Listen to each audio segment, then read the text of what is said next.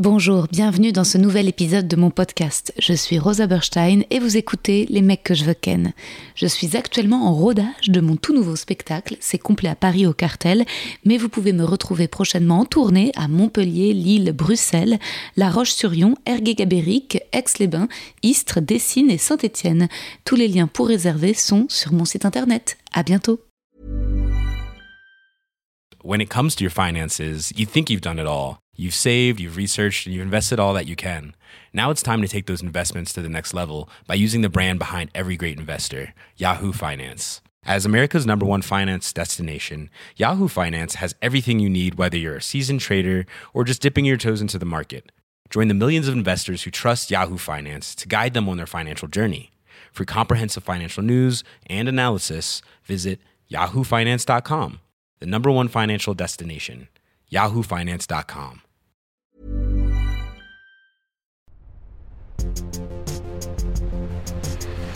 Les mecs, les mecs, les mecs que je veux ken.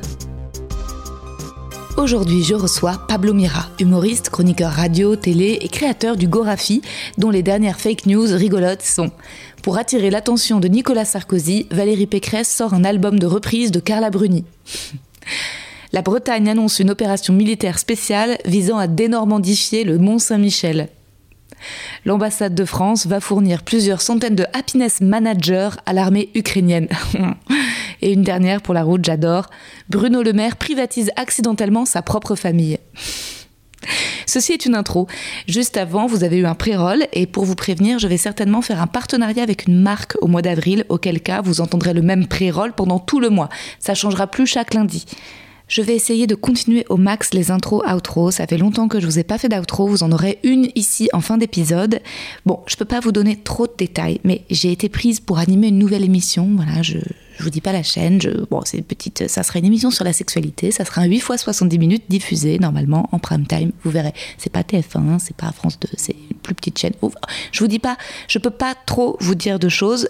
Ce que je sais, c'est que l'émission pilote se tournera le 9 mai et que d'ici là, j'ai énormément de travail de prépa et je peux pas annoncer la nouvelle sur Insta, évidemment, tant que rien n'a été tourné, diffusé. Mais bon, je vous le dis à vous euh, pour que vous compreniez, voilà, pourquoi j'ai vraiment, vraiment, vraiment moins de temps. L'édition avec les lectrices anonymes se prépare. Il y a eu euh, peu de candidatures d'hommes, juste une, elle n'a pas été retenue. Mais vous avez encore le temps de postuler en m'écrivant, en m'envoyant un mail at les mecs que je veux ken à gmail.com. Cette édition fera la transition entre les mecs puis les meufs que je veux ken de l'été.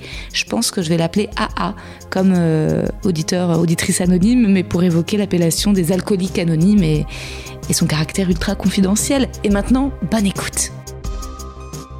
Je veux le, le confort de la bourgeoisie. Je veux le. Je veux ce, je veux ce truc-là, quoi. Le podcast commencera par Je veux le confort de la bourgeoisie. je veux Je veux Sans aucune explication au préalable.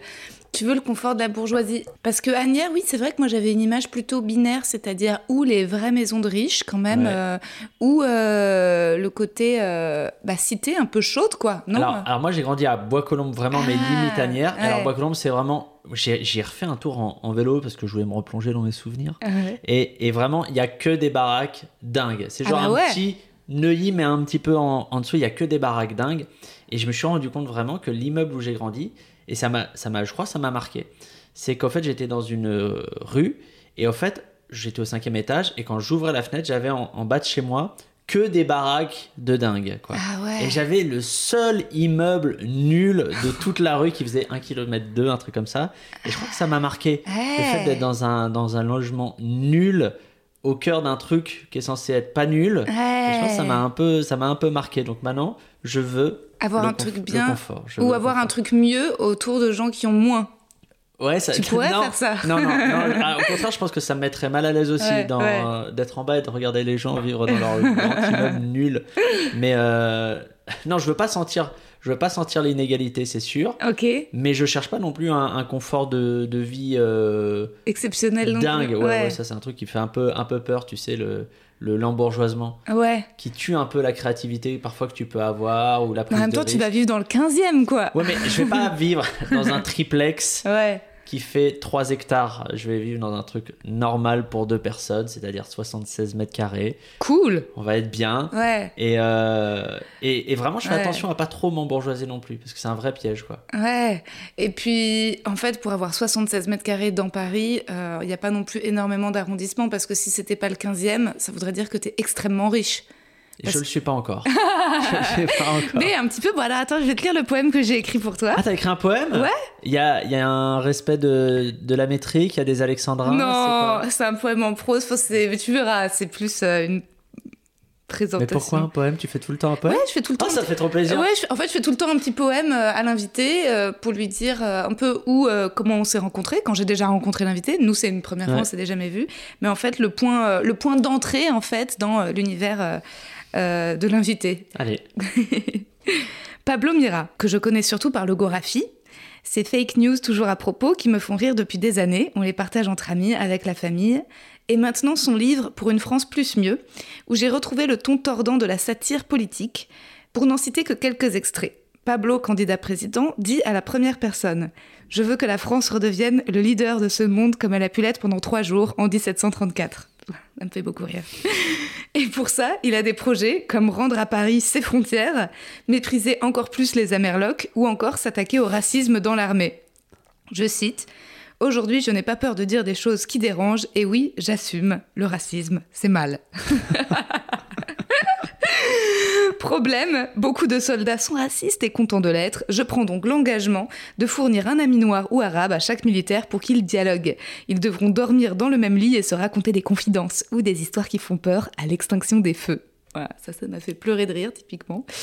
Merci Pablo pour ce moment de détente dans un moment de désespoir politique, en sortie de pandémie et même à l'orée d'une troisième guerre mondiale. Comment encore rire de l'actu, trouver des angles? Pour toi, ça n'a pas l'air d'être un problème et je me demande depuis quand les politiciens et leurs campagnes t'amusent, quand ton œil s'est-il aiguisé à trouver le ridicule chez ceux qui se prennent souvent le plus au sérieux? Ah, c'est gentil. C'est bien, on devrait s'arrêter là-dessus. On commence sur le je veux le confort de la bourgeoisie et on s'arrête là-dessus. C'est gentil, c'est gentil. Mais si, si, le, si le livre t'a t'a vraiment fait marrer, euh, j'ai envie de dire, euh, c'est gagné. Parce Mm. que c'est vraiment euh, ce, que, ce, qui, ce qui était le but de ce livre-là, c'était juste être très drôle. Ouais. Parce que c'est plus dur de faire un livre vraiment très drôle que de faire une chronique drôle ou de faire un sketch ou un spectacle.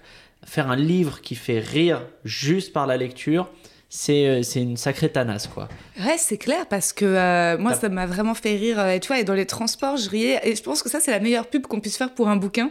C'est non pas quand tu le lis seul chez moi, mais quand tu ris à haute voix dans les transports, parce que les gens regardent ce que Ah tu oui. lis, tu vois. On, on devrait faire des spots, tu sais, des teasers, où on voit des gens rigoler comme ça, mais... euh, Bah ouais. Mais, euh, mais c'est dur parce que t'as que l'écrit, t'as pas le jeu, t'as pas euh, des effets de mise en scène, de montage, de, de ce que tu veux, de graphique, de machin. Tu n'as que du texte a, a priori. Et, et donc faut être très très bon sur le, le- le truc. Alors, et je crois, je crois euh, que le bouquin, il est, il est plutôt drôle. Et tu sais, c'est- le, le challenge, c'est de se dire ce type de bouquin-là, comme il fonctionne par entrée différente, il y a des thématiques différentes, il y a cinq propositions par thématique, c'est de se dire en fait, peu importe où on l'ouvre, à un moment donné, je vais me marrer dans la, dans la page que j'ouvre. C'est un peu l'espèce de challenge euh, euh, artistique, quoi. Bah, moi, je l'ai, je l'ai lu euh, chronologiquement et il m'a bien fait marrer. Et pour te dire, euh, il peut faire marrer des gens qui sont très familiers à ton travail, c'est-à-dire qui t'ont entendu à la radio ou qui t'écoutent sur quotidien. Et moi qui n'ai pas la télé, en fait, enfin, genre, je sais que t'es une star parce que t'as 200 000 Ah non, followers. non, non, non. Bruno Mars, c'est une star. Stromae à la rigueur. Non, Non, moi, mais attends, suis- tu te rends compte, 200 000 followers, c'est énorme. C'est acheté, c'est acheté en Inde, Ah. tout ça, c'est des c'est des fermes à clics. Non, non, non, en vrai, non, non, non. Je pas, Mais tu je vois, suis c'est- vaguement connu. Bah, t'es vaguement comme moi quand même, t'es modeste, mais en tout cas, moi, je n'étais pas intimidée parce que euh, finalement, vu que j'ai pas la télé, j'avoue, je regarde pas quotidien. Ouais. Et donc, au final, j'avais pas ce truc de ouh, euh, tu vois, euh, mais qui aurait pu peut-être, je pense, les gens qui te connaissent et qui ont l'habitude de t'écouter, ils ont ta voix au moment où ils lisent le livre. Ah, peut-être. Tu vois, ils se disent Ouais. euh, ah ouais, ça c'est c'est le ton de Pablo Mira. Et moi, donc pas du tout, sans être, euh, enfin évidemment en ayant vu, mais sans être une récurrente familière de toutes tes chroniques, ça m'a quand même euh, complètement euh, happé quoi. Enfin, je me suis marrée quoi. Bah, tant mieux. Mais c'est, mais c'est, je, je- je reviens sur euh, la- l'approche textuelle, c'est euh, avec, alors, avec une autre personne, parce que je l'ai pas écrit tout seul le bouquin, euh, je l'ai écrit avec Gani Ushkaj, c'est un, vrai nom. Euh, c'est un nom albanais. Il y a trop de consonnes. Il y a beaucoup trop de consonnes dans ce. Albanais. Ouais, ah ouais. Il y en a pas beaucoup, hein, des auteurs de comédie euh, albanais, Albanais, dans le ouais. game. hein. Il y en a, il y en a un qui bosse avec moi. Et on, et on s'est dit vraiment, on va essayer d'écrire des choses qui sont à la fois, bon, qui racontent un petit truc, sans non plus être une leçon ou une conférence TED, et, et qui, et qui surtout sont un peu folles ou un peu cyniques ou un truc comme ça. Est-ce que tu veux un sopalin pour Non, pardon, l'eau j'ai- a vraiment des, des problèmes je- je- moteurs au niveau des mâchoires. C'est euh, une fois sur trois quand je bois de l'eau, j'en recrache une partie. Mais Ouais, c'est pas grave. Dans une autre vie, j'étais euh, poisson, je Ouais. sais pas. c'est très à la mode de parler des autres vies. Tiens, d'ailleurs, dans ton livre, tu parles. Est-ce que euh, il y a un truc, euh, enfin je fais, pardon, je passe du, du coq à l'âne, mais j'étais en train de, de réfléchir sur le fait que moi j'avais envie d'écrire de toutes ces espèces de... Un nouveau set peut-être de stand-up sur la, les médecines parallèles et notamment euh, la mémoire cellulaire, parce que je rencontre Ouais. de plus en plus et ça m'inquiète vraiment, Ouais. euh, tu vois, la part que ça prend dans la société, Les tu vois. médecines parallèles? Ouais, et puis ce nouveau truc de, euh, en fait, la mémoire transgénérationnelle, et si t'as mal à la hanche, Ah oui. c'est parce que ton Oui, arrière, arrière, Oui, arrière grand-mère s'est faite violer. Oui, oui. Tu vois Ouais. c'est vraiment, c'est vraiment ça le lien de causalité. Mais non, moi je sais pas. Euh, là, comme ça, j'y réfléchis. En vrai, je ne sais pas à quel point c'est populaire la médecine parallèle. J'ai pas de chiffres sur le nombre de. Français et tout ça. Je sais pas à quel point c'est c'est grand comme phénomène. Mais moi là, comme ça, juste en y réfléchissant, j'ai l'impression que c'est un truc de de qui, qui est une expression différente d'un truc global qui est que on croit, on croit de moins en moins l'autorité. On croit de moins en moins l'autorité en termes d'infos. Les gens euh, commencent à avoir le désaveu de, des, des médias mainstream, comme ils disent, le désaveu des partis politiques classiques, euh, le désaveu de, de plein plein de choses, de la Oui, de culture la classique, de la télé classique, ouais. de la machin, et donc de tout ce qui, tout ce qui est de l'ordre de l'autorité. On cherche à s'en à s'en affranchir, donc ça, ça m'étonne pas beaucoup qu'il y ait, Ouais, c'est intéressant. qui, qui a un, un, un regain ou en tout cas un- pas une bulle ou en tout cas une croissance des, des, des pratiques de médecine parallèle. Ouais, après, moi, j'en fais mon beurre parce que c'est justement tout l'intérêt pour le podcast et notamment Ouais. le podcast indépendant. C'est les gens qui veulent plus euh, écouter, euh, en effet, euh, Radio France ou tu vois, ou des interviews officielles et qui vont écouter les petites voix. Mais souvent, souvent tu vois, je j'ai euh, un podcast euh, de, moi que je, je fais de manière pas très récurrente qui s'appelle 168. J'en ai Ouais. fait deux autres et tout avec euh, euh, Deezer et, euh, Mhm. et l'autre en indépendant. Moi, je, suis- je suis assez méfiant. J'adore les podcasts. La, la souplesse, tu vois, on est là, euh, on tourne avec un petit boîtier de micro, euh, tu viens et, et ça marche. J'aime beaucoup tous ces trucs-là. Et au même titre, j'aime bien par exemple euh, Twitch. Twitch qui s'est créé comme, un, comme une opposition, euh, pas qu'à la télé, parce qu'au début c'était du streaming sur les jeux vidéo, mais maintenant c'est en train de se positionner comme la nouvelle télé pour le web. Quoi. Mm. Et, euh, et souvent, ces trucs-là sont très bien. Ils ont leur- leurs avantages, donc la souplesse pour le podcast, Twitch, euh, l'interactivité. Mais souvent, au final, ils, ils ne font que recréer quelque chose qui existe déjà. mhm. Parce qu'en fait, les idées sont, sont limitées. Et si tu regardes un petit peu les podcasts qui, qui commencent en, en indépendant, en pur indépendant, au bout d'un moment, ils essayent d'augmenter ou d'améliorer le modèle économique. C'est-à-dire, ils font du sponsoring, machin, il y a des Mhm. billboards, il y a des trucs comme ça, où il y a, où il y a, je sais pas, ils font payer, il y a un système de pourboire. Et donc, en fait, il y a plus d'argent pour produire. Mhm. Et donc, au final, on se paye mieux, c'est cool, mais au final, on essaye de faire d'autres formats plus longs, plus Mhm. riches, avec d'autres intervenants. Et au final, ça recrée de la radio. Et au- comme Twitch est en train de recréer de la télé, si tu regardes ce qui se fait sur. À tes souhaits. Ou même si tu regardes ce qui se fait sur YouTube, les très très gros YouTubeurs. Ah oui, là, ça devient de la télé, Squeezie, complètement. ouais. Norman, Cyprien, machin. Et bah comme ils, ont, ils augmentent en taille et en poids, ils ont plus de moyens. Et au fait, au final, ils font, ils font des, des mini-fictions, ils font des trucs comme ça. Et ça redevient de la, de la, de la télé, quoi. Ouais, je suis d'accord avec toi, mais pour moi, la différence, c'est c'est clair qu'il faut faire attention à la thune et à, aux, tu vois, aux sponsors et à leurs exigences, parce que pour moi, le problème, c'est la censure, en fait. C'est la grande différence. C'était censé être le euh, l'avantage de YouTube, c'était qu'il y ait une parole plus libre et diverse que celle euh, à la télé. Après, on s'est rendu compte qu'il y avait énormément de censure Ouais. euh, sur YouTube, et comme il y en a... euh, euh, sur Insta aussi, mais bon, euh, tu vois quand même que il y a plein de podcasts féministes ou de comptes Insta féministes euh, avec des paroles que tu n'avais pas à la base sur ou des comptes sexos ou des trucs. Moi, il y a plein de trucs que j'ai appris, bah, mine de rien, avec la liberté Dans des le propos, tu trouves que ça, ça a diversifié et enrichi le- la, la gamme de points de vue, quoi. Ouais, j'ai trouvé. Et j'essaye, moi, de pratiquer ça en me disant. Euh, parfois dans certains épisodes, je balance un truc et je me dis bon bah ça typiquement, je sais que j'aurais pas le droit, euh, tu vois forcément de le dire ailleurs, Oui.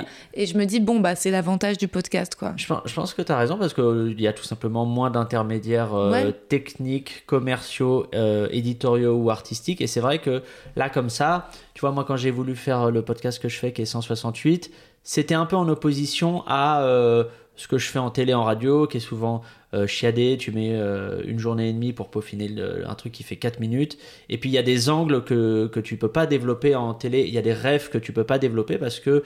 Pas assez populaire. Oui, ou par exemple, quand tu es à France Inter, bon, bah, la moyenne d'âge de, de, de l'auditoire, c'est 51 ans. Donc, tu peux pas faire des vannes sur la série Euphoria ou sur, euh, ou je sais pas, des rêves manga que moi j'ai, que j'aimerais Ouais. balancer ou des rêves de jeux vidéo. Tu peux pas. Parce que c'est pas le public fait pour ça. Et donc, je voulais, je voulais des, des, des canaux qui me permettent de faire ça. Donc, le podcast a été un, un canal pour développer ça. Euh, le format en 2-2 que je fais a été un autre format qui m'a permis de faire des vannes que je pouvais pas faire à quotidien et à France Inter.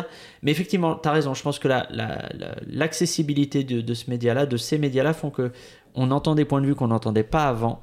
Après, moi, ce que, mon point était vraiment sur la forme. Mm. C'est au final euh, la forme ou la, la structure des, des, des formats Oui. finit par se ressembler. Mais effectivement, après, c'est des, c'est des, tu peux développer des points de vue que tu développes pas ailleurs. Bah oui, c'est ça. Sur le contenu, en effet, ça ressemble à une émission radio. Euh, Enfin, t'as des émissions radio, euh, j'en sais rien, euh, qui, qui durent, euh, qui sont très longues. C'est vrai que moi, j'aime bien la longueur du podcast. J'aime bien, quand même, le podcast, c'est particulièrement long. C'est rare que des émissions durent deux heures, alors que tu vois des plus podcasts. euh, non, t'as plus. C'est alors Adèle Vendrette, les chemins de la philo. Parfois, c'est des émissions très longues, mais Elles ont l'air longues, mais elles font 50 minutes. C'est sûr, c'est sûr que euh, Ouais. une heure sur Kant, ça Ouais. en paraît, ça en paraît 10. Ouais, j'ai- là, quand il y en a, a, c'est quand même assez réussi. Parfois, moi, ça a réussi à m'apprendre des trucs, mais euh, tu vois, j'écoutais, euh, j'en sais rien, Joe Rogan, bon, avec des pincettes, tu vois, Ah le ouais. podcast là.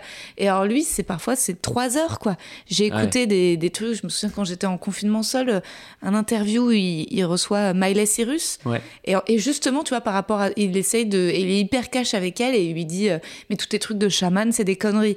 Et. Et c'est marrant, je trouvais ça, non seulement, donc c'était trois heures, donc je me souviens, j'ai fait une grande balade, j'ai écouté toute cette interview incroyable. Et en plus, je me disais, c'est rare que un intervieweur crée autant Ouais. de complicité avec la personne qu'il reçoit pour pouvoir aller, euh, enfin, l'attaquer gentiment dans, euh, tu vois, le. Et ça, tu penses que c'est c'est dû à quoi? À deux choses qui sont la durée du format, le fait d'avoir le temps de discuter, au fait on, on discute, ou c'est le fait que ce soit très informel. Alors Jorgan, il a un peu des moyens, il a un studio, il a un mec Ouais. qui envoie des vidéos ou Ouais, des, ouais. des images en parallèle pour les commenter et tout. Mais ça n'empêche que c'est, surtout au début, c'était très informel. C'était euh, Ouais, puis parfois il fume un joint avant. Enfin, tu vois, il y a des trucs justement, euh, il consomme euh, parfois de la drogue, en- ouais, juste, enfin, de la marijuana, mais rien que ça, je pense que tu peux pas le faire à France Inter. Ouais. Tu peux pas allumer un ça joint. dépend euh, des émissions, mais Ah sur ouais la matinale, c'est peut-être risqué. Mais... Tôt le matin, c'est difficile. Et ouais, je pense que c'est c'est dû au fait que le gars s'interdit rien. Alors, il s'interdit rien au point qu'il fait venir des antivax et Ouais. des complotistes dans son podcast et tout, et c'est un peu borderline.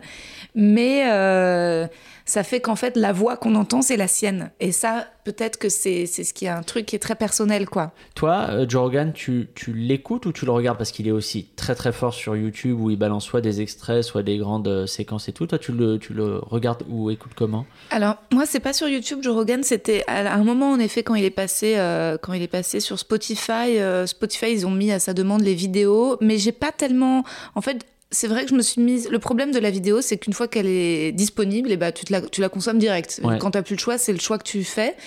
Mais euh, en fait, je crois que je préférerais quand c'était en audio et que c'était de pas le voir et, euh, et juste euh, marcher, l'écouter. Je trouvais ça plus puissant, quoi. Mais euh, parce que toi, tes podcasts étaient que audio?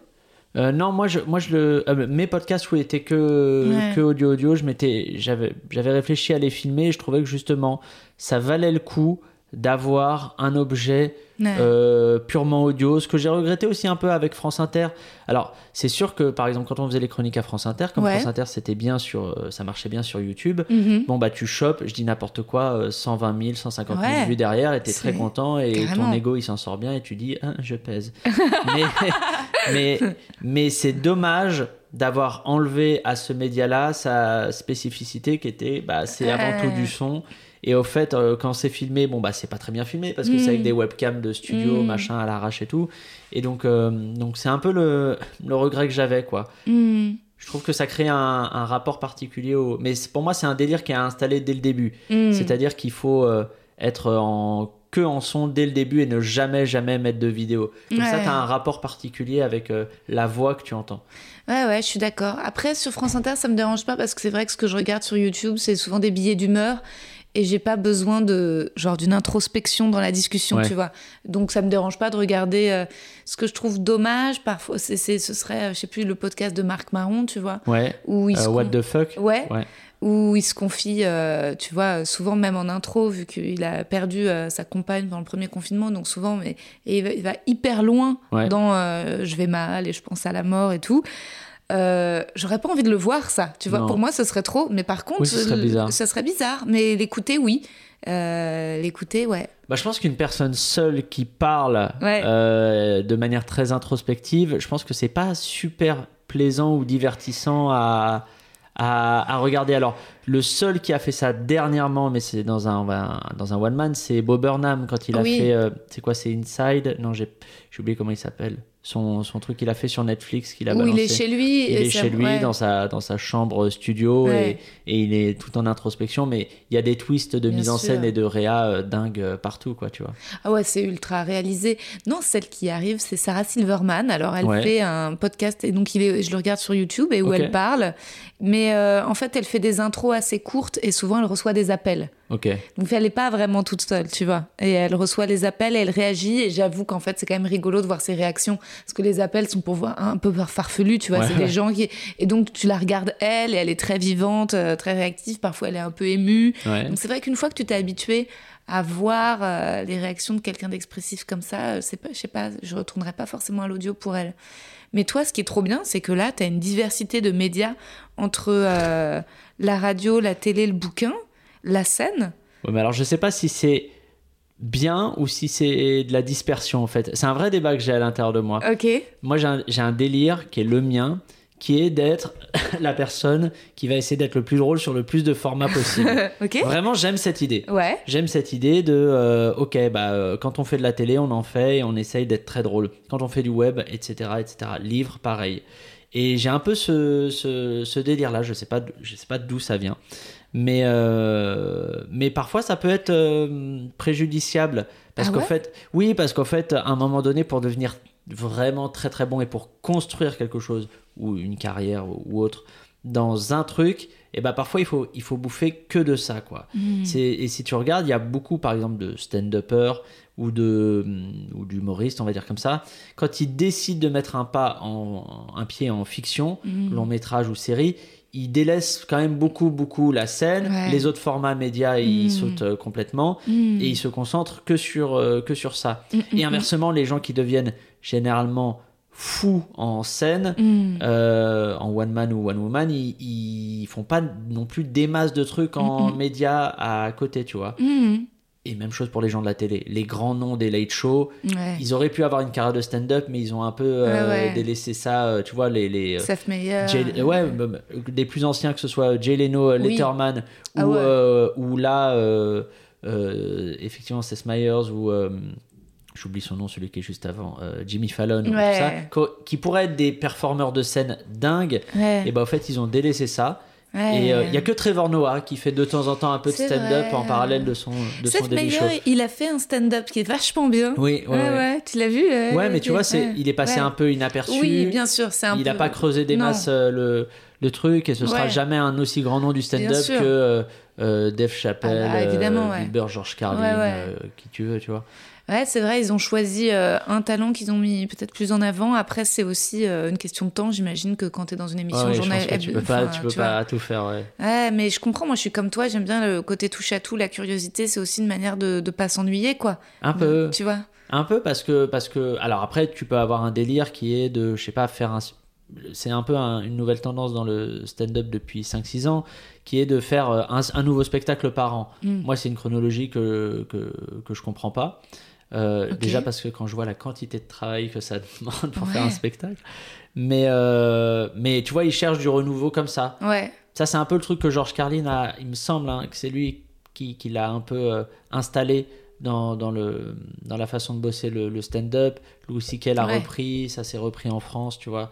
Mais Avec Haroun, ouais, quand même, lui, il, il peu, pond oui, de- de énormément de côté. spectacles, ouais. Qui, en, qui on a en France qui... Qui a une capa- bah, Blanche Gardin, elle a quand même pondu énormément, enfin, trois gros elle a spectacles en 5 ans, enfin, ouais, Euh, je réfléchis, non, c'est à peu près, c'est à peu près tout. ouais, Sinon, on est plus sur du 2, 3 ans à la rigueur. ouais, ouais.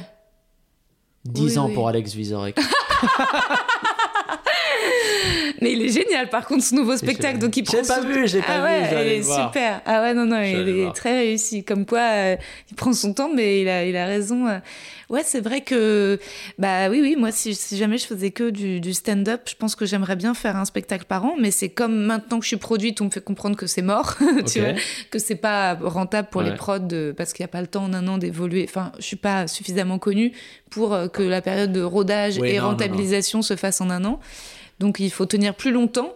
Et comme il faut tenir le spectacle plus longtemps et qu'il est là, bah moi j'ai pas d'autre choix que de, de travailler sur d'autres trucs à côté pour euh, écrire et rester un peu. euh, Là, t'en es où de, de ton, de ton spectacle?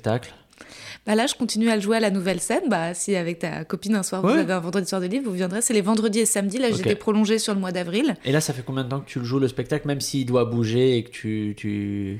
Bah un petit bout de temps quand même parce que euh, alors j'ai créé une toute première version en juillet 2018 Ok. au Festival d'Avignon. C'était un spectacle, on va dire à 90% différent que j'ai joué ensuite à la Petite Loge pendant un an. Ouais.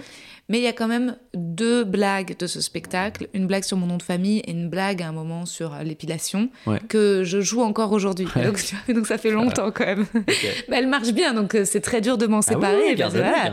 mais, euh, mais donc bon, tu vois, 2018 ou en 2022, quoi. Ça, ça, Ça commence. va, ça va. Moi, attends, j'ai Ouais. commencé à, dire, à exploiter ou, à, ou à développer ce spectacle-là, pareil, en début 2018. Donc, euh, ça, en gros, il y aura eu trois saisons. Mais euh, ça me paraît euh, correct. Ça- ah ouais, ça te paraît pas trop long euh, Non, non, non, on est vraiment sur une durée un peu standard, j'ai l'impression. Et là, tu reprends plus, c'était la, c'était la fin Si, de si, là, on termine, on termine là la tournée le 9 avril. On fera la captation du spectacle pour TMC. Ok. Et ça va être cool, quoi. Ah, mais donc le 9 avril, il reste des places Je peux prendre une place? C'est à Lille. Ah, Tu veux venir à Lille?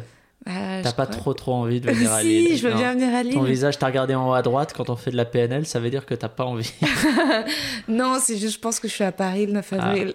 Mais attends, c'est où à Lille? Il y a un, un suffisamment. Au, au Sébastopol. Ah ouais, c'est est un un- très gros. Ouais, il est, il, est, il est beau, je crois. Il fait euh, 1200, si je dis pas de bêtises. Non, non, mais ça va être bien. Le, le public lillois, non, il est a Extraordinaire. priori Ouais. très très chaud. Je Ouais. sais pas si t'as déjà joué à Lille et tout Pas ça. encore. Enfin, il est trop bien. Il est C'est trop bien. Ils dit, sont ouais. chauds du début à la fin. Trop bien. Donc j'espère qu'ils le seront euh, Ah bah ouais. le, le 9. Et donc on termine ça. Et après, on, et après, on enchaîne. euh, on reprend l'écriture du prochain spectacle. Parce qu'en fait, on avait déjà commencé à écrire.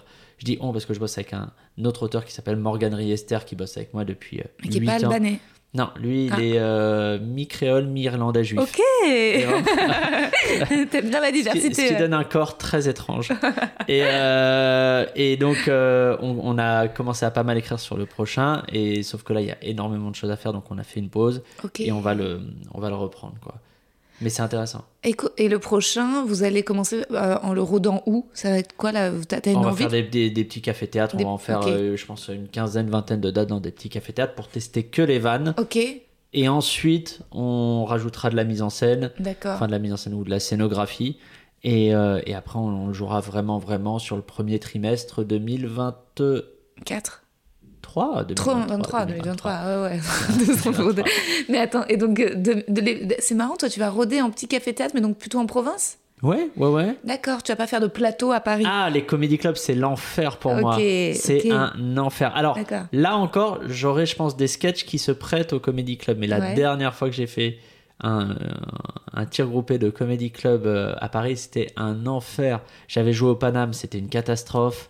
Euh, Mais à l'époque, j'avais pas capté, et c'était il y a pas si longtemps, hein, que c'était il y a deux heures, que qu'un sketch et qu'un et que la personne qui la porte, il faut qu'elle qu'elle pas résonne le mot est un peu fort et un peu pompeux, mais il faut qu'elle soit adaptée à l'écran dans lequel tu Hmm. tu le fais. C'est-à-dire qu'un sketch, ben, il va pas réagir de la même façon euh, au Paname, au point virgule, au field, euh, en gala à Montreux, en première partie de tel artiste, dans un spectacle, à texte et à performance égale. Le rendu final est pas du tout, du tout, du tout, du tout le même. Et ça, je l'ai vu aussi sur des chroniques. Par exemple, je faisais donc la chronique euh, où, je, où je jouais mon personnage réac sur France Inter, trois saisons et demie. Très bien, ça prend dès le début, ça se termine bien. Franchement, on est sur un pas sans faute artistique, mais en tout cas, ça colle de, de A à Z. Très cool. À un moment donné, je voulais faire de la télé et, et- et, euh, c'était après le Grand Journal et je voulais proposer donc ce personnage-là dans une émission qui était Polonium sur Paris Première et euh, qui, qui marchait bien, qui avait sa, sa ligne artistique, sa, sa- sa- sa direction artistique était bien aussi. Et je propose la chronique avec le même personnage, je te jure, même écriture, Ouais. même staff d'auteur, même performance, machin et tout. Ça ne marchait pas du tout, du tout, du tout, du tout, du tout. Parce que l'écrin ou le cadre dans lequel on faisait ça, ça, ça, ne, ça ne prenait pas au fait. Et donc, euh, et donc le, il faut vraiment, je pense, quand tu fais un sketch ou, un- ou une chronique, réfléchir à euh, lieu. est-ce que c'est le lieu? Par exemple, c'est pour ça que moi j'ai raté mon Montreux. Ah ouais. Montreux, je l'ai fait. Et je l'ai fait avec un sketch de mon spectacle qui est franchement un bon sketch. Ouais. Et qui, est, qui, est, qui est au milieu de mon spectacle. Et, euh, et sauf que j'y suis allé et c'était pas du tout, du tout le bon choix du, du bon sketch au bon endroit, au bon moment. Et donc ça a donné un truc où, ok, les gens ils ont rigolé au punchline parce qu'elles étaient là et que Mhm. a une méthode d'écriture où le- à un moment il faut arracher les rires au cerveau avec Mhm. euh, l'écriture. Et donc on, on chopait des rires là où on les a voulu, mais ils- la rencontre s'est pas faite, c'était pas aussi chaleureux, c'était pas aussi waouh que quand c'est en spectacle, que quand c'est euh, dans un, dans choisi pour le bon gala. Donc voilà, c'est un peu, c'est un peu le, le- la leçon euh, des. Donc le- les comédie clubs ou les plateaux d'humoristes, c'est Ouais. pas trop trop mon truc. Sauf si j'ai deux trois sketchs dans ma dans ma dans ma besace qui, qui collent bien. Ah bah ça me rassure parce que j'essaye de moi de diminuer les plateaux et je me je, je culpabilisais un peu euh, mais je suis d'accord avec toi sur le fait qu'un lieu un machin euh, mais est-ce que tu c'est- c'est c'est vrai euh, que parfois tu as une forme en fonction des lieux. Bah d'ailleurs tu le vois même sur les plateformes un truc qui marche sur Insta va pas forcément marcher sur YouTube. Euh, et euh, mais est-ce que tu toi, as une, tu sens une différence entre, par exemple, Paris et la province ou non, pas du tout, vu que tu commences à rôder en province Non, euh, je vois pas de ouais. je vois pas de truc. La vraie différence que j'ai vue, mais il faudrait que j'en j'en bouffe énormément, c'est le public de banlieue de petite couronne avec Paris et avec la province que je mets dans le, dans le même lot parce que le public parisien peut être souvent les gens disent le public parisien il est il est dur par rapport à la province et tout ça je suis pas vraiment vraiment d'accord dans mon Mm. expérience je les trouve euh, aussi chaleureux après vraiment il y a des deux trois publics qui sortent du lot genre le Mm. public lillois tu vois Ouais. euh, mais, euh, mais sinon, tout ça se vaut. Par contre, je trouve que le public de Petite Couronne, donc c'est moi, hein, c'est Ouais, vraiment- ouais. là on est en Petite Couronne. Il hein. est un peu mort Il est mort de chez mort. C'est- C'est-à-dire que Ouais. ils vont, ils vont voir le spectacle en bas de chez eux. Donc ils vont pas vraiment à Paris pour, euh, pour voir un spectacle. Ils Oui. bouffent pas après, ils rentrent chez eux direct. Euh, ils arrivent en retard parce qu'au fait c'est à côté de chez eux, donc ils se pressent pas pour arriver en avance et se taper euh, un quart d'heure, 20 minutes de queue. Et euh, ils partent très vite et, et ils sont un peu assoupis. Ouais. C'est pas gueudin guedin. Ouais, ouais, J'ai fait un plateau récemment à Boissy-Saint-Léger. Ouais. Ils étaient quoi, c'est le morts. 77 ça? Ah ouais, ouais, me demande pas les numéros parce que je suis très nulle en, Parce que je déteste les chiffres. en- vraiment. Mais ils étaient bien, bien morts. Et récemment, j'ai fait aussi un autre plateau, mais c'est vrai que moi, je suis, enfin, je suis pas non plus très, très forte en plateau. J'en ai fait. Et pourquoi tu vas arrêter alors les plateaux? Oh bah parce que moi j'ai souffert quand même euh, des, des plateaux parisiens, parfois de l'ambiance, c'est-à-dire euh, tu vois euh, côté un peu ouais sale ambiance quoi. enfin, tu vois, c'est déjà je pense que je suis pas très très forte. Ça m'a aidé à un moment parce que ça m'a permis quand même de tester, d'écrire Ouais. et je trouve que tu vois euh, c'est quand même un test dans le sens où là à la nouvelle scène je suis vraiment dans mes pantoufles, c'est le cas de le dire parce que je suis en pyjama sur Ouais. scène. tu vois. Et, euh, et c'est un public qui me ressemble énormément, tu vois. C'est des gens qui écoutent mon podcast. Il y a beaucoup de femmes, beaucoup de femmes euh, euh, 30, euh, et tu vois, qui, donc, donc tout est facile, tu vois. Là, justement, plateau à Francheville, moyenne d'âge l'âge 85 ans, il y a peu de choses qui sont passées. Je me suis rendu compte que toutes les rêves, Tinder, Insta, Ouais, etc., c'était dur, quoi. Mais c'est Vraiment. peut-être pas le, le- c'est vraiment pas le bon endroit pour Ouais. tester les, les, les trucs parce que t'as ton style à toi Ouais, et en plus euh, tu trouveras le public qui... bah non mais en plus si là tu me dis que tu commences à avoir un public qui commence à se à se structurer autour de toi donc t'as Mm. des gens qui accrochent à l'univers global au ton. Bon bah vas-y teste euh, j'allais dire teste tes, tes vannes euh, là-dessus tu vois ce que je veux dire? Bah ouais, c'est ça. Et c'est vrai que c'est justement ce que j'ai fait. C'est comme ça que j'ai progressé. C'est en créant mon plateau à la nouvelle scène et où là, j'écris un nouveau texte à chaque fois et où j'ai pu m'autoriser des choses vachement plus écrites ou littéraires ou poussées euh, face à mon public. Alors qu'en plateau, j'avais vachement un peu, j'avais énormément familiarisé. Mais tu vois, les thèmes et le langage Ouais. pour que ce soit le plus accessible Ouais. possible parce que quand je faisais des trucs ou j'en sais rien sur l'actu ou quoi, bah parfois les gens avaient pas la ref euh, sur les et donc euh, bah c'est comme ça d'ailleurs que je me suis mise finalement pas mal à écrire sur les applications, tu vois. C'est parce que là tout le monde euh, Tinder, ça y est, tout le monde l'avait, tu vois, il y avait Ouais. ce truc. Mais pour pour en sortir, euh, tu vois, c'est pas. euh, Et non, les plateaux, c'était bien un moment parce que quand même, je trouvais que c'était une espèce de curseur de si la blague elle est très forte, elle est quand même censée passer un peu partout. ouais Alors que si elle est moins. Enfin, tu. J'avais l'impression de faire des calculs quand même, mais euh, ce qui me dérangeait, c'était parfois d'être la seule nana et d'avoir des ambiances un peu de, un peu de coque, euh, tu vois, des, des, des petites remarques ou des, ou des, des- juste des, euh, comment dire, une pression de killer, tu vois, d'assurer. Et tout d'un coup, si tu marches un peu moins bien, bah tu bides et c'est horrible. Enfin, tu vois, des, des Ouais. trucs euh, où ça, c'était un peu, euh, un peu cruel la compète. En fait, euh, Ça a l'air, ça a l'air très compétitif. Enfin, moi, j'en ai fait, j'en ai bouffé un petit peu, surtout entre 2000, euh, quoi, 2008 et 2012, tu vois. Et après, euh, j'ai fait quelques sauts comme ça, mais, mais c'est vrai que je, j'en garde pas un très très bon souvenir. Mais, euh, mais moi, je pense qu'il faut s'en affranchir si tu as le l'outil, ça peut être un spectacle, où tu peux tester euh, Dedans, ouais. plein de trucs. Et tu peux créer un nouveau spectacle sans, euh, sans passer par des plateaux. Tu prends par exemple, c'est pas du pur stand-up, mais techniquement ça en est, Mm. euh, Gaspard Proust. Ouais. Tu le vois dans aucun plateau. Il en a sûr. bouffé à ses débuts. Mm. Sauf que là, maintenant, quand il veut tester des vannes, il fait euh, comme tout le monde, il les incorpore dans son, dans son spectacle, et puis euh, il va en garder certains pour le prochain et tout ça. Il y a, il y a pas mal d'humoristes qui sont pas du tout faits pour les, pour les plateaux. On parlait d'Alex, Mm. Alex, il est pas fait Ah pour, oui. les, pour les plateaux. Est-ce que tu vois Chris Esquer faire un, un Mm. comedy club. Euh, moi, non, moi non plus, Guillaume Meurice non plus, tu vois Ouais. faut, faut être très faut être très stand-up mine de rien aujourd'hui pour euh, aller tester des vannes en, Ouais. en, en plateau d'humoriste quoi Ouais, ouais, c'est vrai. Mais alors, justement, toi, tu, as commencé, si t'as pas commencé par les plateaux, t'as commencé direct par l'ogographie, ta carrière. euh, ah non c'était un peu le bordel Ok, c'était un peu le bordel donc moi à la base je voulais vraiment faire de la scène d'accord. et sauf que j'étais nul nul nul nul Euh, alors en écriture pas trop dégueu mais en jeu c'était une catastrophe et puis je faisais du comique de personnage et j'ai quand même euh, je suis très très loin d'être Alex Lutz en capacité d'incarnation et tout ça donc c'était nul tiens je parlais d'un truc euh, il y a un truc que je ne comprenais pas quand j'ai fait mes premiers plateaux donc on est en 2008 je faisais les premières parties de Baptiste Le Caplin Ouais. ok Baptiste il m'avait filé c'était avant qu'il explose c'était vraiment juste avant quoi six mois et il me file ses premières parties et je fais un sketch de personnage et, et parfois il marchait bien en plateau. À l'époque c'était le Chinchman Comedy Club, c'était Ouais. le Pranzo et tout. Et il marchait bien.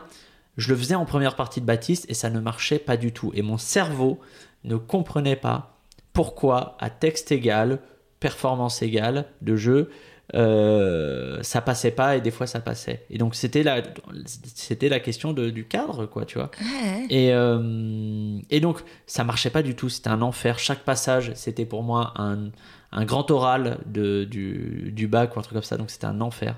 Ça, et quand c'était juste moyen, j'étais genre malade. Ça me, ça me minait pour deux mois, quoi. Mm. Et donc, donc j'ai arrêté. Et donc, je continuais. J'étais journaliste à l'é- à l'époque, je continuais. Et puis, en 2012, donc, il y a eu Logographie qu'on a cofondé avec Sébastien Liebus. Et donc, ça m'arrangeait pas mal parce que c'était proche du journalisme Mhm. en écriture. Euh, c'était que de l'écriture. Il n'y avait pas besoin d'incarner au début. Euh, il y avait un public pour ça qui est venu, mine de rien, assez vite. Et puis, un grand public. Et, euh, et donc, en fait, j'ai fait que ça pendant trois ans, euh, ouais, trois ans et demi, quoi, entre 2012, mi-2012 et euh, fin 2015. Ok. Et, euh, et Comment tu te rémunérais avec ça, logographie, vu que ah, au début, il n'y avait pas d'argent. Au début, il n'y avait pas d'argent, il n'y Ouais. avait même, même pas de boîte, de trucs Ouais. comme ça et tout. Et puis, au bout de. On a mis un peu de temps à, comprendre le truc, mais au bout de huit mois, on a vu qu'il y avait du trafic. Trafic égale euh, revenu publicitaire, égale euh, partenariat, machin et tout. Et donc, là, le, le- le modèle économique du Gorafi c'est c'est structuré ouais, au bout d'un an. Donc, euh, donc c'était ça, la base. Quoi. Hmm. Puis après, il y a des trucs genre sortir un livre, euh, Ouais. etc., etc. Et après, il y avait euh, la télé, puisqu'on a fait deux saisons au, au Grand Journal, sur Canal. Et euh, ça, pareil, c'était horrible au début. Horrible. Ah ouais. À chaque chronique, c'était un enfer. Et à un moment donné, il y a eu un déclic. Mais vraiment, truc très chelou. Ouais. C'est-à-dire que avant chaque journée de tournage, je me disais ah non, j'ai pas envie d'aller à la télé, c'est un enfer, je, je vais être tendu, ça va être nul et tout ça. Et à un moment donné, je crois que c'était en février, un matin, je sais pas pourquoi je me lève, je, je me dis oh putain allez, vivement que je sois à, à l'antenne ce soir histoire que je m'amuse un peu. Et, euh, et depuis ce jour-là, un studio de téloche ou de radio ou de trucs comme ça, c'est pour moi à peu près une cour de récré. Quoi. Tu y vas avec euh, plus ou moins de, de stress, Hmm. mais il n'y a plus le stress de la performance euh, studio, quoi. Ouais. Many of us have those stubborn pounds that seem impossible to lose, no matter how good we eat or how hard we work out. My solution is PlushCare. PlushCare is a leading telehealth provider with doctors who are there for you day and night to partner with you in your weight loss journey. They can prescribe FDA-approved weight loss medications like Wagovi and Zepbound for those who qualify. Plus, they accept most insurance plans. To get started, visit plushcare.com slash weight loss. That's plushcare.com slash weight loss. Ça, va- ça va, tu vois. Là où changé l'axe. euh, je sais pas pourquoi le rapport, le rapport de ou l'interprétation ou le, le, le sens que tu donnes à ce truc-là, je l'ai, ça s'est, changé. C'est pas moi qui l'ai changé puisque moi dans mon ressenti, ça s'est vraiment changé tout seul de manière Ouais. spontanée. Tu vois, je me suis pas posé en me disant Pablo, il faut vraiment que tu réinterprètes et que tu redéfinisses ton Hmm. rapport à ce. Mais c'est vrai que quand t'es nul, le truc c'est que tout le monde le voit. Moi aussi, j'ai fait un truc, euh, j'ai euh, fait deux, deux, deux fois, puis j'ai pas été retenue. C'était la, la nouvelle émission de Ruquier, euh, On est en direct. Et au départ, Le soir, le samedi ouais, soir. le Mais le samedi cadre, le cadre, il est trop dur.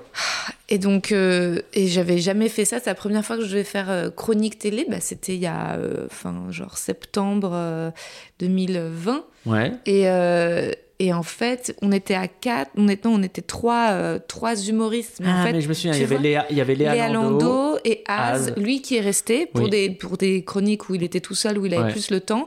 Là, on était autour de la table, genre un ou deux jours avant, donc il y avait des sujets qui étaient lancés, on devait envoyer, devait valider, faire un retour. Mais ensuite, sur un sujet sur lequel il y avait une image, en fait, il fallait balancer une vanne.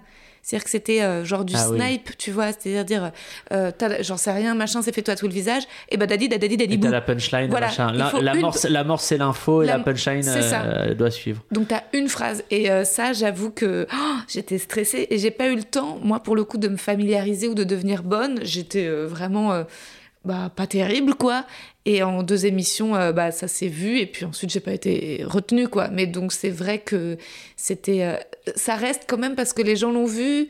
Mais moi j'essayais quand même de me dire oh euh, je vais m'améliorer. Je pense que j'avais quand même mis un truc sur sur Insta et en fait un truc que je trouvais marrant je sais plus, j'avais fait une blague sur la, la chatte qui l'attrape, Trump, de sa femme ou je sais pas quoi, mais d'un coup, en fait, un truc qui, à l'oral ou dans le spectacle, était marrant, Ouais. là, ça faisait un peu vulgaire et gratos Ah, et rentre possible. dedans. Enfin, tu vois, il y avait un truc. euh, Et après, je me suis pris la tête longtemps en me disant, bon, bah, c'est peut-être pour cette blague-là que ça n'a pas.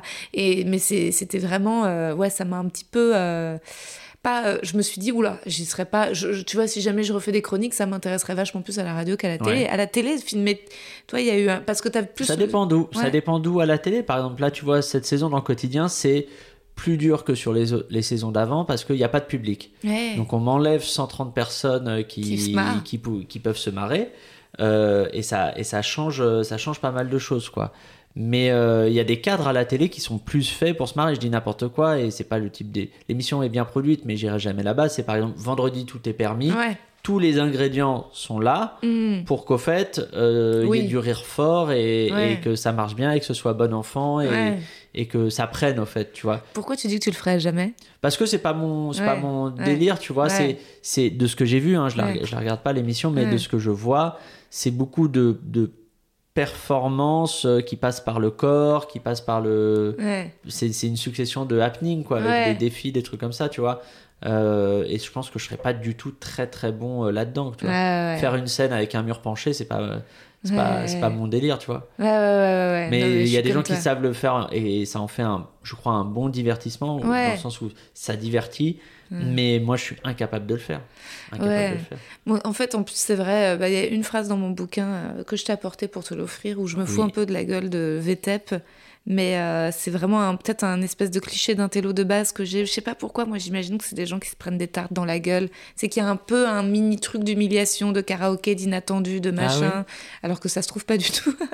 Faudrait que je regarde un jour pour juger Je et m'en moquer, genre littéralement publiquement.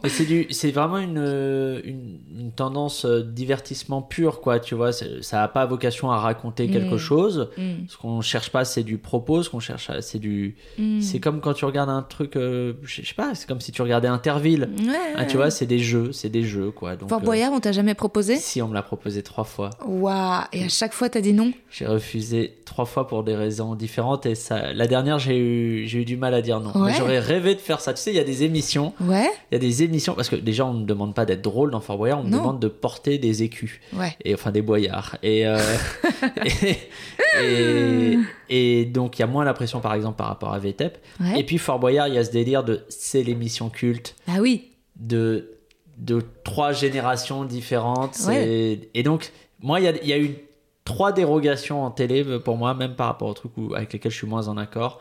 Il y a euh, Fort Boyard que j'ai pas fait, il y a Drucker. T'es pas fait Drucker? Je l'ai fait, non, je l'ai Ah, fait, ah je oui, l'ai fait. ah, et je me dis, et je me dis, il y a trois dérogations et il y avait Ardisson. Ok. Parce qu'au fait, c'est, c'est, cool de faire ces, ces passages cultes en, Ouais. en, en télé quoi. Et, euh, et donc non, Fort Boyard je l'ai pas fait pour, euh, pour euh, diverses raisons, des trucs d'indispo, des trucs de pff, ça m'arrangeait pas, et des trucs de oh fallait le faire avec Nabila et j'avais pas envie de faire avec Ah. Nabila, tu vois? Et le- mais le dernier on m'a proposé que des gens sympas et je, je pouvais pas donc ça m'a énervé et voilà c'est pas grave. Ah, c'est parce que t'étais pas dispo le dernier. Le dernier ouais le dernier j'aurais dit oui mais je, je, je pouvais pas le faire. Mais ça se trouve, on t'en proposera un quatrième et tu J'espère, seras... j'espère mais il y a Tu plus les tigres. Il y a plus les tigres. Ils Parce ont... que c'est de la maltraitance animale Oui, Ouais. peut-être. Ah ouais, bah, en plus, surtout, ça fait quand même des blagues à raconter derrière. Mais là, tu te rends pas compte, c'est Fort Boyard. Bah oui. T'as fait Fort Boyard. Bah attends, euh, Jérémy Crédville, c'est genre toute une... C'est je me- c'est un tiers de son spectacle, c'est sur comment il... C'est vrai Ah bah ouais C'est génial. Mais, et forcément, c'est trop marrant parce qu'il y a toujours parce que c'est c'est quelque chose que tout le monde connaît, une situation extrême euh, auquel les gens peur. Donc tu racontes ça à la fois les gens voient tout à fait et en même temps euh, c'est le cauchemar. Enfin en fait, enfin moi par contre, ça serait un cauchemar de de faire Fort Boyard. euh. T'aurais peur de quoi dans Fort Boyard? Ah mais moi je suis pas du tout physique, je suis pas du tout sportive. J'aurais peur de me rétamer publiquement, de m'humilier, enfin de rester de. Ah oui. de- J'ai peur de tout quoi, mais des insectes, de machin. Enfin je suis pas du Olivier tout. Mine Ah ouais. Les nains Les nains te font peur aussi non mais euh, tu vois ou même euh, genre vraiment moi je vois Colanta tu ferais? Tu, te- tu serais sur un truc de survivance avec des gens euh, Ah, je pourrais, je pense. cela dit Colanta que avec des humoristes ça pourrait être très rigolo Ce serait une folie. Parce qu'on serait eh, Parce qu'il serait plus drôle au bout d'un moment. tu sais, au début, ça commencerait comme des humoristes entre eux qui cherchent à être drôles, machin Ouais. et tout. Et au bout de 5 jours de faim et de quelqu'un qui crame du riz, il y a genre, il y a plus de vannes. Il y a Guillermo Guise qui arrive avec une machette et son accent belge et qui dit T'arrêtes ça tout de suite. Je fais très mal l'accent belge. cela dit c'est un concept en vrai il faut le faire hein. ça serait Ah ouais. trop marrant le Colanta des humoristes euh, Lolanta, on l'appelle. Lolanta avec un peu des histoires de cul aussi tu vois Pardon tu... Où tu vois vraiment- J'aime bien parce que t'as vraiment projeté. où tu vois vraiment Charline et Guillaume Meurice qui baisent tu vois et t'es là ah bon mais Je attends sais pas si j'ai envie de voir ça. En plus, les corps seraient amaigris et tout, ce serait vraiment très triste. Oui, puis en plus, tu pourrais pas faire beaucoup de saisons parce qu'il n'y en a pas tant que ça finalement des humoristes. euh. Si, tu peux faire deux belles équipes. Tu peux faire des Tu équipes. peux faire trois saisons avec euh, deux belles équipes. Bah justement, tu peux faire une équipe un peu genre les intellos d'Inter contre genre les plus physiques Ah, de. VTEP. Ah, c'est pas mal. C'est pas mal. Voilà, alors peut-être les intellos d'Inter sont plus astucieux, ils arrivent à faire du feu Et il y avec aurait Jérémy Crédville qui serait le traître qui Bah oui. passerait d'une équipe à l'autre. l'autre. Et les autres en face, ils sont plus, ils ont, ils arrivent, ils courent plus vite, ils arrivent plus loin à la prochaine étape. C'est pas Ouais. mal, j'aime bien l'idée. Bon bah écoute, il faut qu'on le produise, il faut qu'on le lance. Ça peut, on va en parler à. Je sais plus qui produit ça. ALP, je crois, c'est ça la boîte de prod. Je suis désolé, j'avais envie de balancer un nom de boîte de prod. tu fais du name dropping de, de prod. voilà, c'est vraiment, ça concerne que trois personnes dans le, dans le milieu. Et donc finalement, donc au départ, euh, donc euh, ce que tu, les petits plateaux, Pronto, Changeman, euh, succès énorme de logographie. Ah, logographie, c'est dingue. C'était, ça a dû Je te jure, c'est dingue. ouais. Mais j'en suis, j'en fou. suis très content, mais ça m'a mis euh, une vraie leçon qui est le, de, de se rappeler à quel point le facteur chance est là, quoi. Chance hasard. Parce que moi, le Gorafi, j'ai vu comment ça a explosé. Euh, et puis, comme c'est du web, c'est dingue, c'est dingue, mais t'as des chiffres d'une précision incroyable. C'est plus précis que Médiamétrie, c'est Google Analytics, donc tu utilises des, tu tu vois tout, tu vois tout. C'est vraiment la, la NSA en temps réel, quoi. Ouais. Et, et tu te rends compte comment, enfin, tu vois comment un, artiste, un article explose ou pas. Et en fait, tu te rends compte que, ok, même si tu as fait ton boulot du mieux possible, ce qui fait qu'un truc va exploser ou pas, il y a un truc que tu contrôles pas. Et euh, je l'ai vu sur le Gorafi, mais je pense que c'est la même chose pour un artiste qui explose de manière, euh, Mm. de manière, euh, comment dire, impressionnante. Tu, tu prends par exemple les cas de Paul Mirabel ou Mm. Inès Reg. Mm. Je pense que personne ne pouvait prédire que Inès Reg, la vidéo sur Tu mets Les des paillettes dans ma vie, Mm. ou Paul euh, son Montreux. Montreux, c'était imprévisible que ça, que ça prenne une, Une une, ampleur. une telle ampleur. Et ça, c'est la, la grande leçon, c'est que tu fais ton truc euh, dans ton coin, fais-le du mieux possible, et après, ça prend ou ça prend pas, quoi, tu vois. Ouais, ouais, ouais, c'est sûr, bien sûr. Et euh, mais toi, ce que tu as réussi à quand même à convertir, c'est que le fait qu'un nom, euh, les gens identifient ton visage et quand même ensuite derrière euh, associent Pablo Mira, le Gorafi. Ah, très peu. Les gens... Ce qu'on a voulu avec le Gorafi, c'est qu'il n'y ait pas de personnes Ah. ultra identifiables. Alors moi, je l'ai- D'accord. je l'ai été un peu plus parce qu'au fait, j'ai fait une chronique logographie à, à la télé et que euh, pendant euh, trois ans, quand on a répondu à des interviews, c'était quand même moi qui répondais avec Sébastien.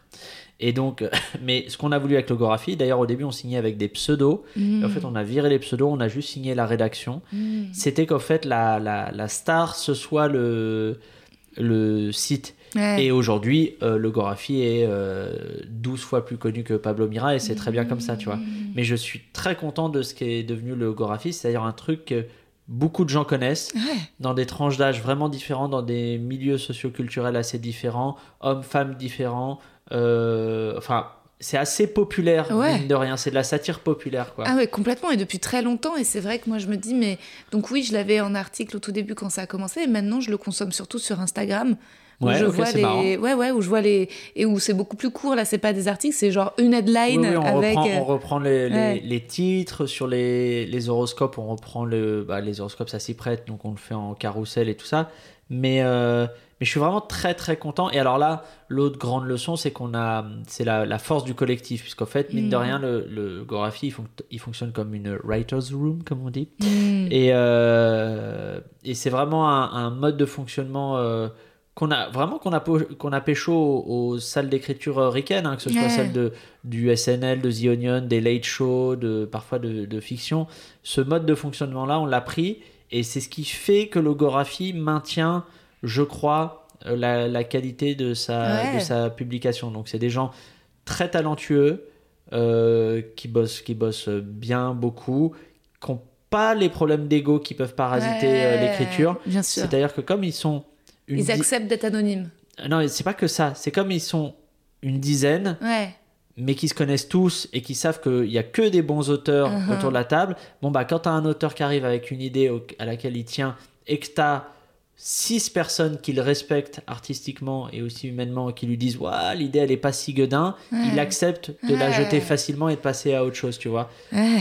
Donc en fait, c'est la vertu du, du- de, de ce travail collectif. quoi. C'est un peu le- le- la- la- l'autre, euh, j'allais dire, truc très très chouette au Gorafi. Quoi. Ouais, c'est une vraie leçon. Et tu te souviens, tu parles de chance du, du tout premier article qui a buzzé justement, qui vous a fait connaître? Ah, c'est oui, c'est le vraiment, je peux te le dater, c'est le 3 septembre 2012. Ok. C'est euh, trop souriant dans le métro, il finit en garde à vue. ça, ça avait cartonné. Euh, Qu'est-ce qu'on avait fait de- avait, j'imagine que fréquemment, il doit y avoir encore des gens qui pensent que c'est une vraie info. Non, non, non, ça là, y est, plus. ouais. En fait, on a ce truc-là où. euh, euh, bah, c'est comme quand quelqu'un fait des caméras cachées, genre François Damien Oui, ou machin. Au bout d'un moment, il est identifié, Bien on sait que c'est pour de faux. Mais au début, Oui, mais en fait, tu sais, on- j'ai envie de dire, on s'en fout parce que hmm, le but, c'était pas de piéger les gens. Oui, oui. C'était pas un but de canular. Il y avait ça dans les effets secondaires. ouais. Mais nous, tout ce qui nous intéresse, c'est de raconter un truc Ouais. un peu intéressant et qui, euh, ouais.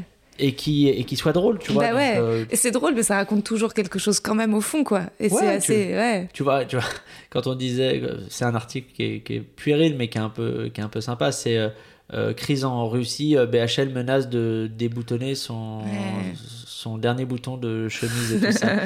tu vois, on, euh, on sait que ça va pas être pris au premier degré. et. Bon, si c'est pris au premier degré, soit. Mais ce qui nous intéresse, c'est que les gens aient aimé cette vanne-là, Ouais. qu'elle raconte un petit truc sur, euh, sur BHL. Ouais. Et puis euh, basta, tu vois, on a fait notre taf de, de satiriste, quoi. Ouais, puis BHL, oui, c'est vrai que ça fait. Est-ce que parfois, justement, vous vous êtes empêché de trop politiser le Gorafi, c'est-à-dire de tendre plus à gauche ou plus à droite, de taper Non, il y a une tendance un peu progressiste, Mhm. mais il y a toujours ce truc-là dans l'ADN du Gorafi qui est, euh, qui est on se fout de la gueule de tous les excès. Hmm, euh, en vice ou en Mhm. stupidité qu'il y a dans le monde. hmm. Donc au fait, à un moment donné, s'il y a une connerie qui est dite, euh, ou s'il y a un dossier par exemple sur, je dis n'importe quoi, Fabien Roussel qui a, Ouais. qui a eu potentiellement un emploi fictif, Mhm. euh, c'est un angle. Si on a Jean-Luc Mélenchon qui au fait est beaucoup trop tribun ou qui a un ego surdimensionné parce qu'il dit la République c'est moi, il y, a, Ouais. il y a de la matière, tu vois. Ouais. En gros, dès qu'il y a un excès ou un manque, c'est de la matière pour nous, quoi. Ouais, bien sûr.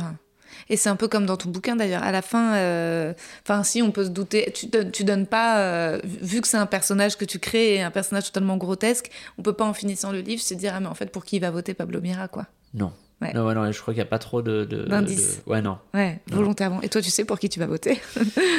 J'hésite. J'hésite. Euh, la... la montée de Mélenchon me réjouit, donc c'est peut-être un indice. Ok. Mais c'est pas dit que je, je vote pour lui. Ouais. Mais sa montée me réjouit. Je me dis, ah, ça fait plaisir d'avoir enfin euh, Hmm. euh, une vraie proposition de, de gauche. Mais il est possible que le, le dimanche 10 avril, je sois tout simplement en train de faire du gainage dans mon nouveau chez moi. Pour avoir un summer body. Pour te préparer à l'Olanta. Je m'en fous, je m'en à l'Olanta. ouais. Et ensuite de là, quand est-ce que tu as trouvé finalement, après toute cette expérience journalistique, l'envie de remonter sur scène et de... Et de... Et de faire un spectacle? Ouais. Euh, J'étais chroniqueur à France Inter, je voulais remonter sur scène et je savais pas quoi faire. J'a- J'avais testé quelques trucs et c'était bancal. Et je dois remercier Thomas VDB, que je remercie souvent en interview. Hmm. Euh, en vrai, Thomas, il m'a- fait deux déclics euh, artistiques, l'un euh, consciemment, l'autre sans, sans qu'il le sache.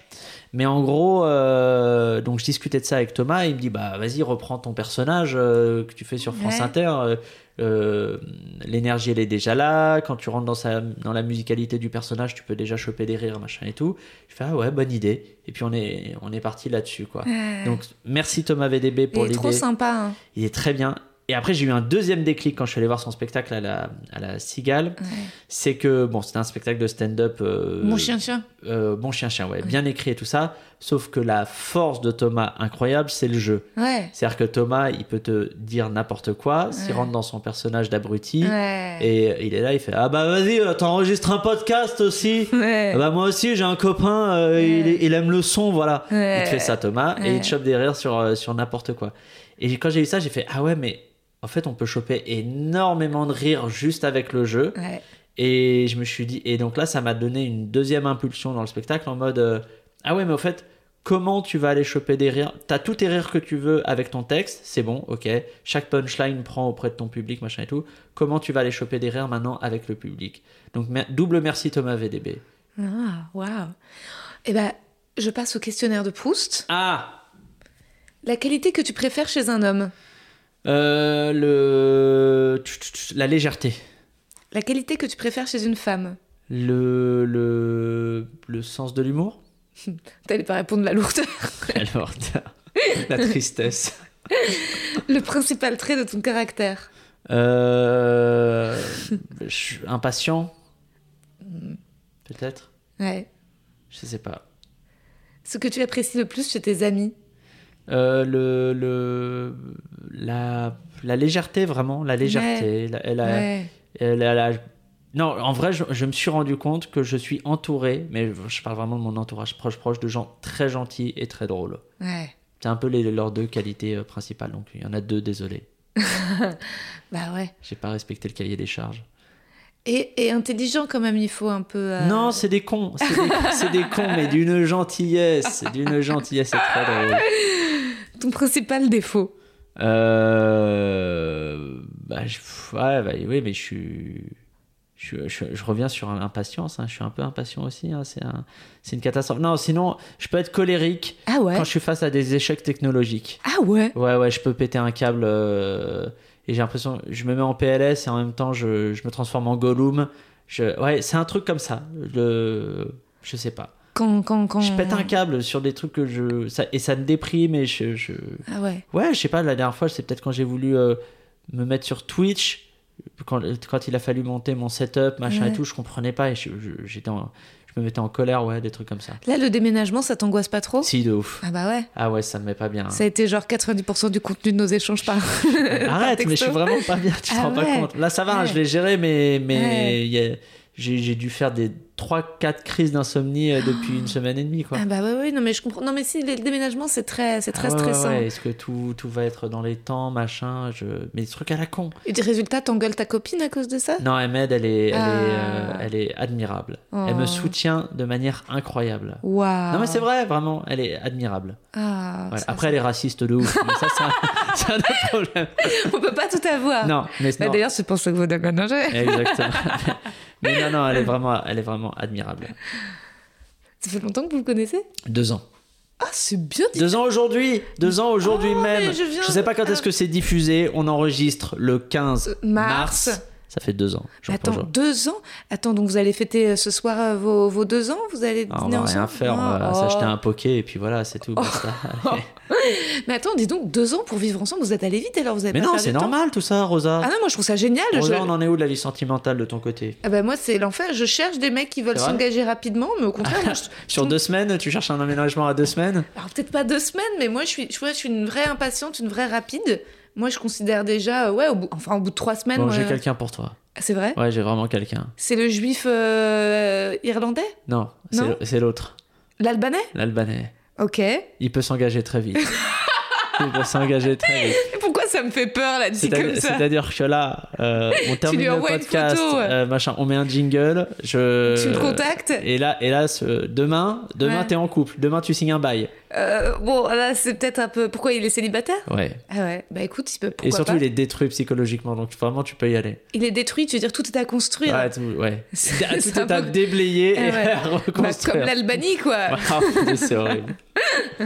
Eh ben écoute, pourquoi pas. En tout cas, bravo à toi, au bout de deux ans, d'être allé vite avec euh, ta copine et de vous êtes de tomber vite amoureux, d'emménager vite ensemble, de déménager. Écoute, tout c'est est... comme ça quand ah on s'amuse et qu'on s'en- on s'entend bien. Ah ouais.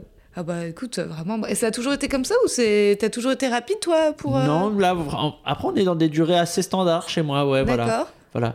Ah ouais. Après, voilà, j'enchaîne les relations de deux ans de couple, donc il va falloir que je, Ah oui. Là je, il faut. je me batte pour Ouais. vraiment passer le, Oui, le cap oui. des deux ans et, Ah ouais, ouais, euh, ouais, faut que tu et te créer quelque chose sur le, sur le long terme. Ah oui, oui, il faut que, faut que tu fasses pas comme mon ex. Mon ex, lui, c'est trois ans. À chaque fois, lui, il est réglé comme du papier à musique. Il reste trois ans avec une nana. Ensuite, il la quitte. Ensuite, pendant deux ans, il fait deux ans de jachère où il papillonne. Puis trois ans avec une nana. Puis il la quitte. Ah, deux Puis ans de jachère, c'est long. Hein. Ah ouais, enfin, il s'occupe, tu vois. Deux ans de MST, quoi. Deux ans de MST, deux ans de dépistage.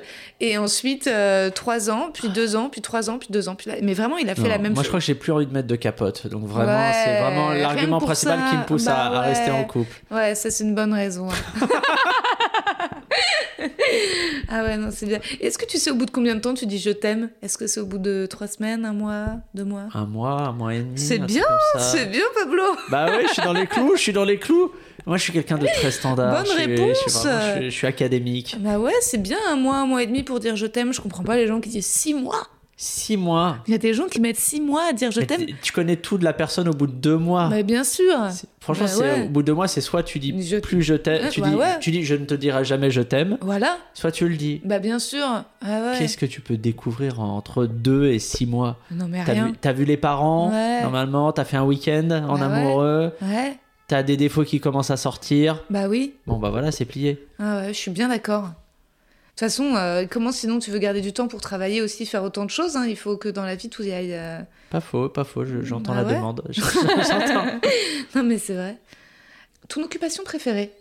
Ah, euh...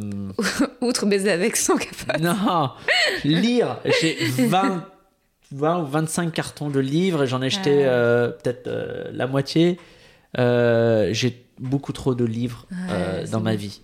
C'est une catastrophe. Bah non, c'est bien. Heureusement qu'il y a des gens comme toi qui lisent, parce que la plupart des gens lisent pas du tout. hein. Ah, les gens le lisent de moins en moins. Alors, Ah t'as vu les, je sais pas si tu as vu les dernières études, mais il y a un noyau de lecteurs qui ne bougeront pas. J'ai plus le chiffre, mais en gros, il y a, voilà, eux, ils continuent de lire. Ouais, Et après, le reste de la population lit de moins en moins. ouais. Voilà.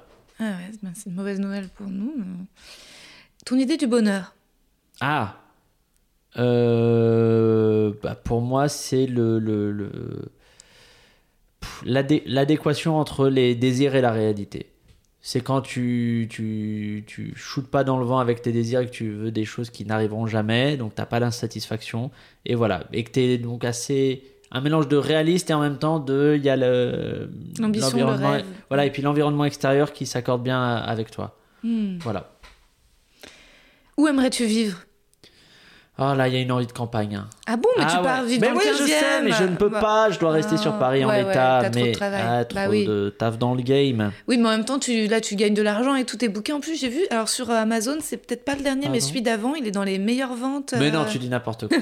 mais euh, non, non, euh, il y, a- il y a une envie de campagne, mais je pense que c'est trop tôt pour faire ce switch dans la mesure où je bouffe quand même pas mal de médias et les médias Mm. sont malheureusement concentrés Bah oui. à Paris. Ouais. Donc, euh, donc je suis pas encore cet artiste de café-théâtre Ouais. qui a une maison dans le Perche et puis qui. Prenez une résidence secondaire euh, à Fontainebleau, ou bah, tu Tout le vois. monde fait ça.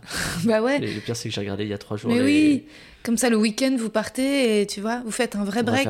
Moi je supporte plus par contre les gens qui envoient des messages professionnels le dimanche. Ah toi ouais? Ouais, toi Ah, tu, tu fais ça? Non, alors, il y a eu deux phases. Il y a eu trois phases ces, ces dix dernières années. Il y a eu on bosse non-stop. Ouais. Ça, c'est les- le- la phase Gorafi. Et puis, Ouais. un peu sortie de Gorafi. C'est du lundi au dimanche, il n'y a pas d'heure. C'est Ouais. c'est c'est ça la vie, quoi.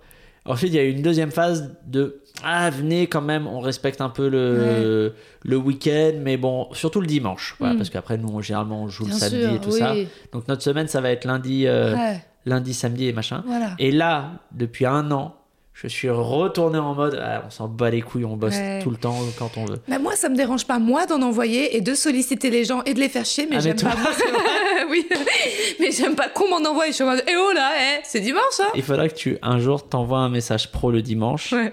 Et la réponse qu'on te fait, tu réponds euh, merci de ne pas envoyer de, de message. Je n'aime pas recevoir C'est des mails pro le dimanche. En fait, j'envoie des mails pro le dimanche pour que les gens me répondent à la première heure le lundi. Voilà. Ah ouais, non, non, là j'ai reçu un... En fait, les mails, il n'y a pas de problème, mais c'est j'ai reçu un WhatsApp, un message WhatsApp Ouais. d'un truc un dimanche. En mode, ah non, mais attends, il y a oh, les limites là. Mais c'est parce que c'était pas moi qui l'avais envoyé, en Ah, effet. Ce que tu détestes par-dessus tout, Ah, les. les euh, la technologie? Non, la, une espèce de, de la paresse intellectuelle, ça me Mm. fatigue, ça me fatigue, ça me fatigue, ça me fatigue. Mm. Euh, les gens, mais parce que bien penser un sujet, je crois, ça demande du temps et de l'énergie pour euh, essayer de le penser dans sa complexité. Et moi, ça me fatigue la paresse intellectuelle. Hmm. Voilà. T'as fait des études? Un petit peu, oui. Ouais. Qu'est-ce que j'ai fait? Ouais. Euh, Journalisme post-bac. Après, j'ai fait une L3 de sciences politiques. Et après, j'ai voulu faire une chose qui était une folie, qui était de faire trois Master 1 en même temps, qui était géopolitique à Paris 8, philosophie à Paris 1 et sciences politiques à Paris 10. Et j'ai arrêté au bout de 5 mois parce que j'avais plus envie de faire des études. non mais en vrai ça ça n'a pas rapport avec le fait d'avoir trois mémoires enfin je crois c'est vraiment que le mon mémoire de philosophie l'intitulé et les recherches m'ont donné envie pas parce que c'était déplaisant mais parce que le sens que ça donnait m'ont donné envie d'arrêter les études Donc c'est pas, c'est pas aussi. C'est qu'en fait, pff, je rentre dans le On détail. va voir le sujet. Bah ouais, c'est quoi Le sujet, c'est que je faisais une comparaison pff, des systèmes de, de pensée euh, stoïciens, donc euh, Épicure, Marc Aurèle, et, euh, non pas Épicure, Mbappé. Épictète, Ouais. Épictète et euh, Cicéron et Sénèque, Mhm. et le système de pensée euh, taoïste, c'est Ok. Lao Tzu, Chuang Tzu, Mhm. Tzu. Et il y a beaucoup de parallèles entre les deux, et c'est Mhm. hyper intéressant à étudier. Sauf que les deux avec, lequel, avec lesquels je suis plutôt en accord te disent le vrai savoir, c'est pas de l'érudition scolaire, c'est pas en gros les bancs de la fac, c'est une petite somme de connaissances mais qui te permettent de mieux vivre au fait. Ouais. Et donc en fait c'est une vision de ce qu'est la philosophie ou la sagesse philosophique qui est vraiment en opposition avec la vision euh, académique slash scolaire de... de... C'est dingue. Donc c'est vraiment en faisant ton mémoire sur ça que tu t'es tellement pris que Je tu me t'es suis dit, Pablo, bah, si t'es vraiment en accord Avec le stoïcisme. avec le, sto- le stoïcisme et, et, euh, et cette vision-là du, du, de- du savoir, T'arrêtes tes études. Tu arrêtes, tu arrêtes, euh, tu arrêtes les études. Et tu l'as fait. Et je l'ai fait. Et tes parents ont dû devenir fous, quoi. Non, Non, non, Ils s'en foutaient? Non, non, ça, ils en avaient Ouais. déjà plus rien à foutre depuis un petit moment déjà. Ah ouais, dis donc, bah, je comprends que tu sois polyvalent, quoi. Tu vois Non, mais je, je sais pas. Après, j'aime, j'aime l'aspect euh, transdisciplinaire de Ouais. quelque chose. Quand tu, c'est un peu ce que j'ai pas eu le spectacle d'Alex, mais je crois que c'est ce qu'il fait sur Ouais, la mort. Il met un peu d'histoire, il met Ouais, un peu peu d'art, peut-être un peu de sociologie, peut-être un peu Mhm, de psychologie, je sais pas. Mais moi, j'aime cette approche de un sujet, on essaie de le voir sous différents angles. Hmm. Carrément. Euh, comment aimerais-tu mourir?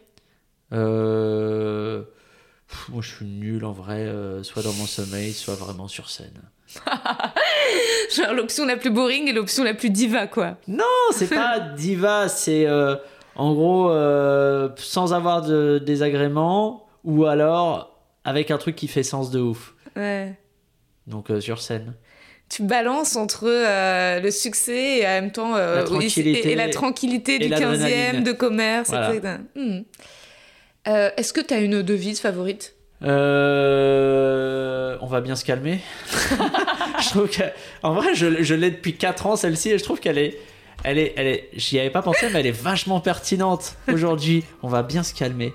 C'est un peu agressif, c'est un peu. euh, C'est wow, wow, wow, wow. Bon, Eh, les gars, On va bien se calmer, là. d'accord. Ok, ok. Mais elle est pertinente. Et ton état d'esprit actuel? Euh, là, vraiment, si je te fais un truc de méditation pleine conscience ici et maintenant, Ouais. euh, ça va très bien. Je suis content. je suis content. Euh, la vie est belle. Tout va bien. Merci Pablo. Merci. Et voilà, c'était ma discussion avec Pablo Mira. J'ai pas vraiment osé au moment de la discussion sur les plateaux aller très loin dans les confidences, mais je lui ai offert mon livre, donc euh, s'il va jusqu'au bout, jusqu'au passage sur le stand-up, il saura précisément ce qui m'a fait souffrir dans ce milieu. En tout cas, j'ai adoré papoter avec lui, vraiment cette euh, très très belle rencontre. Et puis maintenant, je vous donne rendez-vous euh, bah, ce jeudi à minuit 5. Je mettrai en ligne, vous découvrirez quel petit passage j'ai sélectionné pour le meilleur moment de Pablo Mira. À bientôt.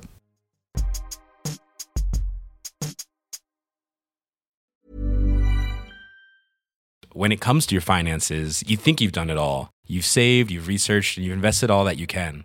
Now it's time to take those investments to the next level by using the brand behind every great investor, Yahoo Finance. As America's number one finance destination, Yahoo Finance has everything you need, whether you're a seasoned trader or just dipping your toes into the market.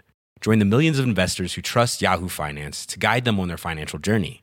For comprehensive financial news and analysis, visit yahoofinance.com, the number one financial destination, yahoofinance.com.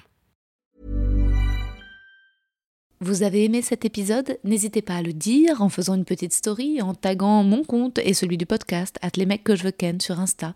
Vous pouvez également soutenir mon travail en venant voir mon spectacle, en lisant mon livre et en commentant sur YouTube les replays vidéo de mes chroniques sur France Inter. Je suis tous les mardis dans Zoom Zoom Zen. Merci, bisous.